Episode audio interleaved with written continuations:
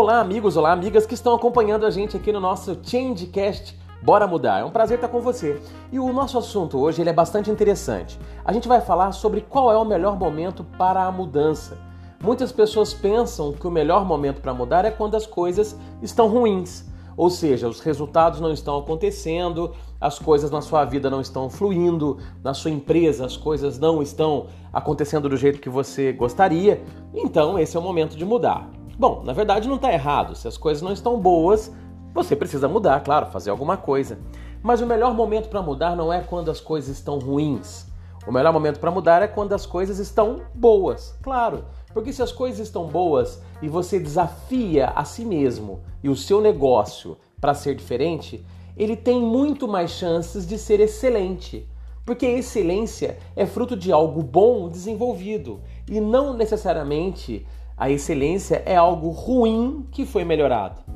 Então, se você está passando por um momento muito positivo na sua vida, ou na sua carreira, ou mesmo no seu negócio, repense. Talvez esse seja o melhor momento para você fazer as mudanças que vão fazer a diferença. O nosso Changecast de hoje é trecho de uma palestra que eu fiz para empresários e pessoas do segmento de varejo no ano passado.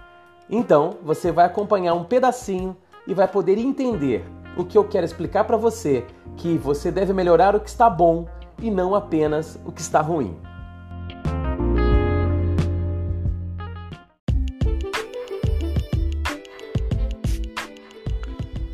Seja bem-vindo ao Changecast. Bora mudar com o Marcelo de Elias, sempre com informações, dicas e ideias sobre gestão de mudanças, mudança de hábitos e atitudes e comportamentos protagonistas, com a produção e curadoria da Universidade da Mudança e a apresentação do palestrante e professor Marcelo de Elias. Bora mudar? Tem uma revista, Você é RH, conhecida pelos colegas de recursos humanos, que trouxe recentemente, na verdade no ano passado, uma, no começo desse ano, mas uma pesquisa do ano passado, que falava sobre a era das mudanças. E essa pesquisa, muito interessante, diz o seguinte: que até 2023, ou seja, daqui a cinco anos, uma a cada três empresas vai desaparecer. Quer dizer o quê? Que uma a cada três empresas que a gente conhece vai morrer, vai quebrar, ou será comprada, será fundida, será vendida, né? Enfim, ela vai morrer, ela não vai estar mais do jeito que ela está. Então, só duas a cada três empresas que a gente conhece vão continuar nos próximos cinco anos. Curioso isso. Mas a pesquisa disse mais, disse assim, que o motivo da morte desse um terço de empresas é esse, a não adaptação ao ambiente complexo. Certo? Tem um cara, pensador da administração, muito conhecido, chamado Jim Collins. O Jim Collins lançou dois livros muito interessantes, Feitas para Durar e Feitas para Vencer, que são livros que falam de empresas de sucesso. Mas ele lançou um pouco tempo atrás empresa, um livro chamado Como as Gigantes Caem, que ele fala o contrário. Ele fala o que faz uma empresa quebrar. Ele pesquisou empresas que quebraram e descobriu o que fez essas empresas quebrarem. E ele fez análises muito técnicas, não é nada empírico, não, foi pesquisa mesmo. E ele chegou à conclusão que sabe qual que é a razão principal da morte das empresas? Apego a modelos de sucesso. Ou seja, aprendi de um jeito, está dando certo, continua fazendo. Se desafiem, queridos. Se desafiem. Olha o que está bom e pergunta, não pode ser melhor? Não se acomode com o que está bom. Quando está bom é a hora de ficar excelente. Quando está ruim é a hora de se salvar. Certo? Não sei qual estágio você vive. Se está ruim, se salva. Se está bom, melhora. Não se acomode. Essas empresas se acomodaram. Conhece a história delas, né? Kodak, Yahoo, né? Atari, muitos aqui dos anos 80 certamente tinham Atari, né? Ou usavam do coleguinha que era vizinho. Orkut, olha só, Blockbuster, é, Xerox, BlackBerry, empresas que bombaram em seus segmentos e morreram. Ou são menos relevantes. Algumas não morreram, mas são menos relevantes. Por quê? Porque se apegaram ao modelo de sucesso. Então a dica é essa: não seja engolido pelo mercado. E para ser engolido pelo mercado hoje em dia não é, não é difícil não.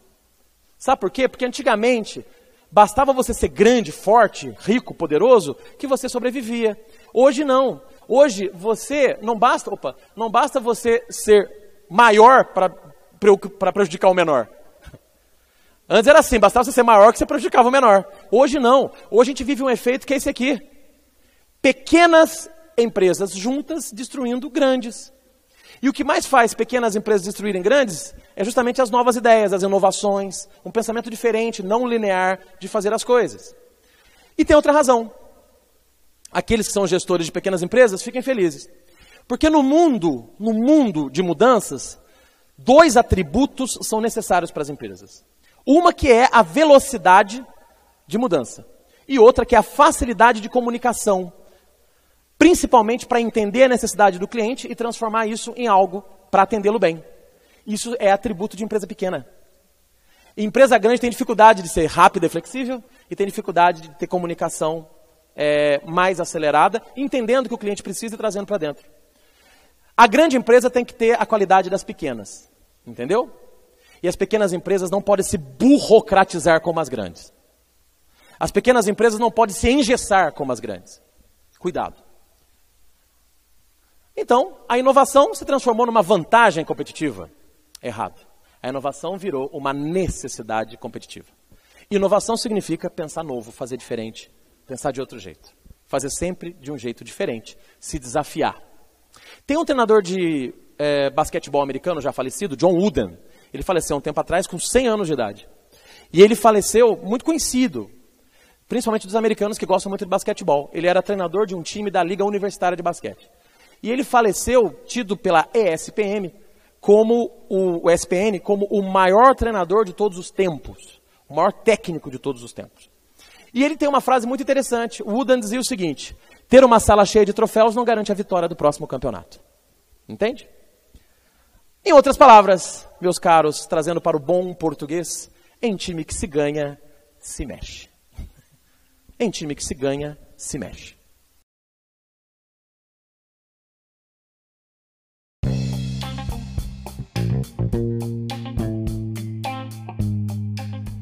Se a sua empresa ou instituição passa por mudanças, que tal levar para os funcionários, líderes e equipe comercial a mensagem do protagonismo e da inovação?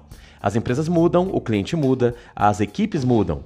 Nossas palestras falam de inovação, futuro, vendas, atendimento e liderança, sempre com conteúdos atualizados, transmitidos com leveza e com bom humor.